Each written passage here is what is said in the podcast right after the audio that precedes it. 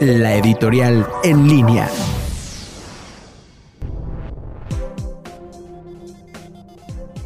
Muy buenas tardes amigos de En línea.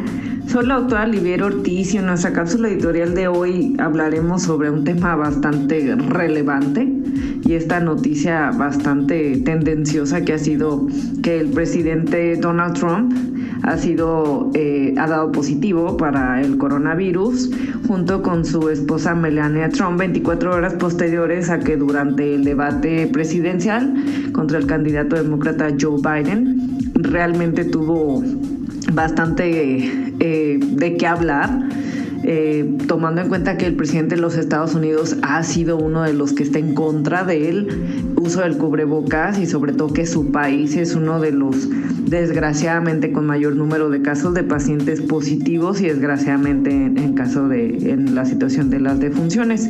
Eh, cosa que llama la atención es que el presidente en cuanto da positivo pues es trasladado junto con su esposa a un hospital en Maryland. Ahora, ¿cuál es el punto aquí a discutir? Que se vuelve a notar la disparidad de atención en los sistemas de salud. Ahora tomemos como ejemplo los Estados Unidos. El presidente da positivo y es trasladado a un hospital en el cual recibe la mejor atención versus al grosor de su población que desgraciadamente se han infectado que acuden a los hospitales públicos. No estoy insinuando que la salud y el sistema de salud en los Estados Unidos sea mala, pero a lo que voy con esto es que está recibiendo de igual manera eh, beneficios de alguna manera en el trato, ¿no? Frente a esta infección.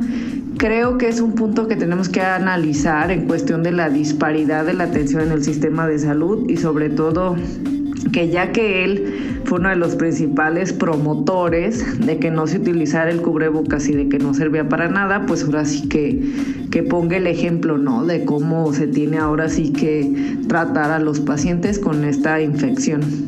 Muchísimas gracias y nos encontramos en la siguiente cápsula editorial.